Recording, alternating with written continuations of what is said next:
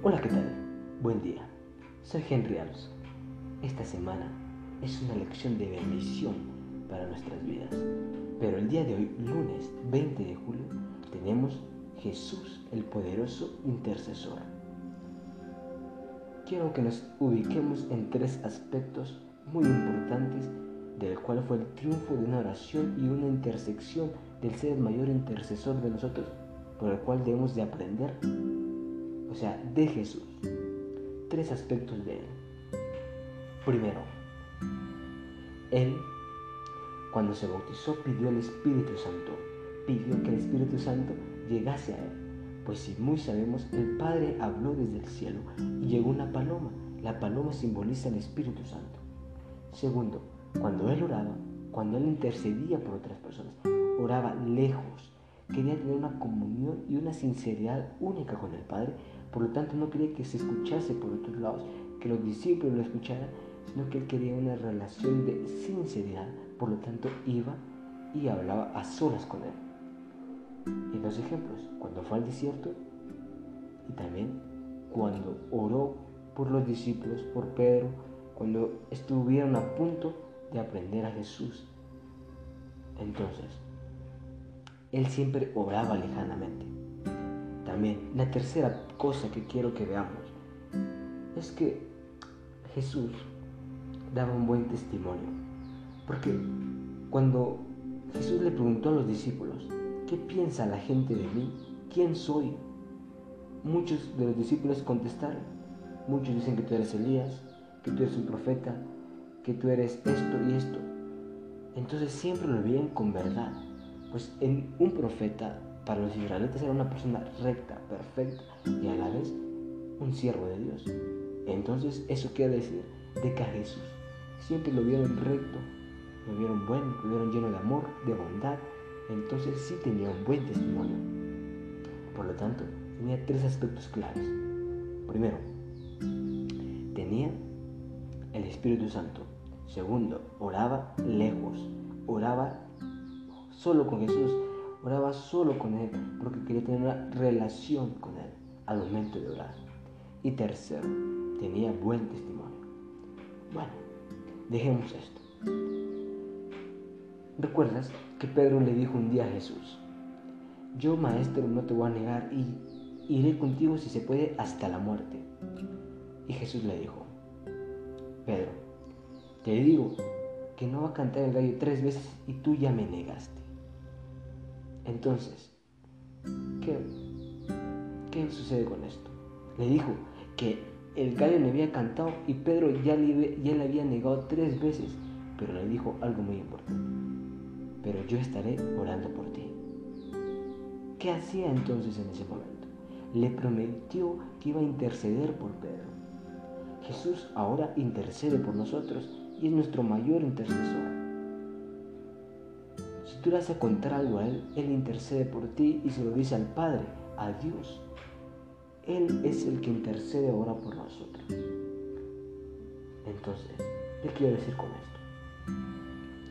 Nosotros muy bien podemos llevarle almas a Jesús, nombres a Jesús, orando, por supuesto, orando y contándole que tú quieres que esta persona se salve, que esta persona sea libre, que esta persona se cure.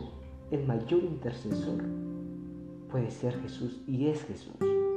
Porque Él todo se lo lleva al Padre, a Dios. Entonces, pero imagínate que en cierto momento Jesús dijo que nos daba el poder y la potestad que Él tenía. Entonces, ¿qué quiere decir con esto? Que Jesús nos dejó este poder que Él tenía, que es el Espíritu Santo, porque Él no tenía otro poder sobrenatural en esta tierra. Él nunca usó sus poderes de Dios, de divino, jamás los utilizó para hacer ningún milagro. Él, con sinceramente humano, ser 100% humano, así pudo hacer los milagros, así pudo orar, así pudo hacer varias cosas. Entonces Él nos dejó el gran potencial, el gran poder que es el Espíritu Santo y lo prometió. Solo es que lo pidamos para que seamos intercesores también de otras personas han de ser intercesores de que tú pidas por otras, clames por otras, ruegues por otras personas para que les vaya bien, para que estén bien. Si tú conoces sus penas, te los han confiado, pues tú también cuéntaselo a Jesús y dile, Jesús quiero que este tal amigo, que este tal hermano, que este tal familiar se cure, o que este familiar crezca en economía, o que este familiar tú ayudas a crecer. Sin iglesia hay personas que no han crecido espiritualmente, económicamente, eh, en salud, es porque no hemos orado por ellos o porque no han orado por nosotros, cualquiera de los. Entonces, es una cadena que ambos debemos orar por todos. Por eso somos hermanos en Cristo, para que intercedamos, y no solo por los hermanos de la iglesia, también por amigos, personas que son fuera de la iglesia, pero que tú crees y por fe sabes que ellos algún día estarán en el rebaño. Entonces, ¿y por qué no lo hacemos? Si se dice que la mayor arma para poder vencer al mal, para vencer a Satanás, es la oración. La oración es lo único que te hace poderoso en esta, en esta vida. Tú no puedes ser más poderoso. Por supuesto, cantar, leer la Biblia, todo es poderoso. Pero ¿por qué muchos dicen que el cantar es una oración? Claro, porque estás abriendo tu corazón en muchos de los cantos, en muchos de los himnos. Entonces, también puedes cantar y a la vez estás orando. Por lo tanto, la oración es la arma principal de un buen cristiano. Tú puedes ser parte del rebaño ya, ser parte de la iglesia, pero no oras es como es que no has conocido a Jesús, es que no lo conoces porque aún no confías en Él, no tienes una relación. La oración es una plática entre tú y Él y a la vez puedes hablar de los demás contándoles sus necesidades Jesús obviamente va a ayudar a esas personas. Entonces, es una plática, recuerda, una plática con mucho respeto, sabiendo que es tu amigo respetuosamente y a la vez sabiendo que te va a contestar según sea su voluntad. Por lo tanto, si intercedes por otras personas, Él se sentirá alegre, pues verá en ti un gran cambio, verá que ya ves a las personas con los ojos de Él, con los ojos de amor que ve Jesús, ya oyes a las personas con los oídos de Jesús. Eso quiere decir de que Jesús ya vive en ti y tú ya no vives. Por eso nos dice una gran verdad acá la lección. Los ganadores efectivos de almas son hombres y mujeres de oración. Por supuesto. Los que oran, los que claman. Tú puedes ir a hacer el Evangelio, puedes ir a predicar, puedes ir a dar estudios bíblicos, pero lo dejas ahí y no oras.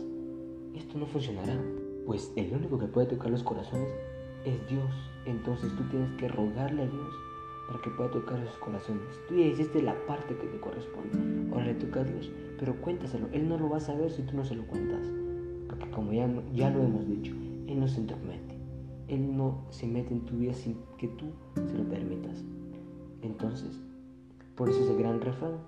Muchas personas no estamos convertidos y por eso en la iglesia no somos las personas que deberíamos ser, porque es muy diferente convicción y conversión.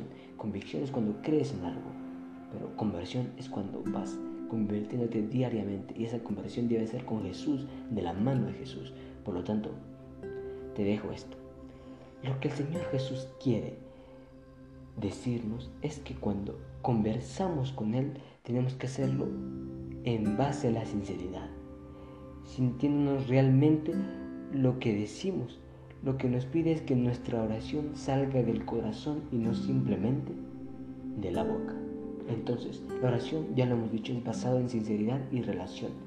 Y vas a contarle lo que necesitas lo que ves que necesita tu prójimo. Lo que ves que esa persona te ha contado a ti lo que en verdad tú le confías a Jesús, o sea, todo, porque a Él, este mejor amigo, nunca te va a defraudar, nunca nos va a defraudar. Por lo tanto, ¿de qué preocuparnos si le contamos hasta el mínimo detalle de lo que necesita nuestro prójimo, de lo que necesitamos nosotros? Ya hemos dicho, la oración es algo bello que ha nacido y la gran oportunidad que Dios nos ha dado del mundo visible al invisible. Por eso tenemos la fe de que Él existe.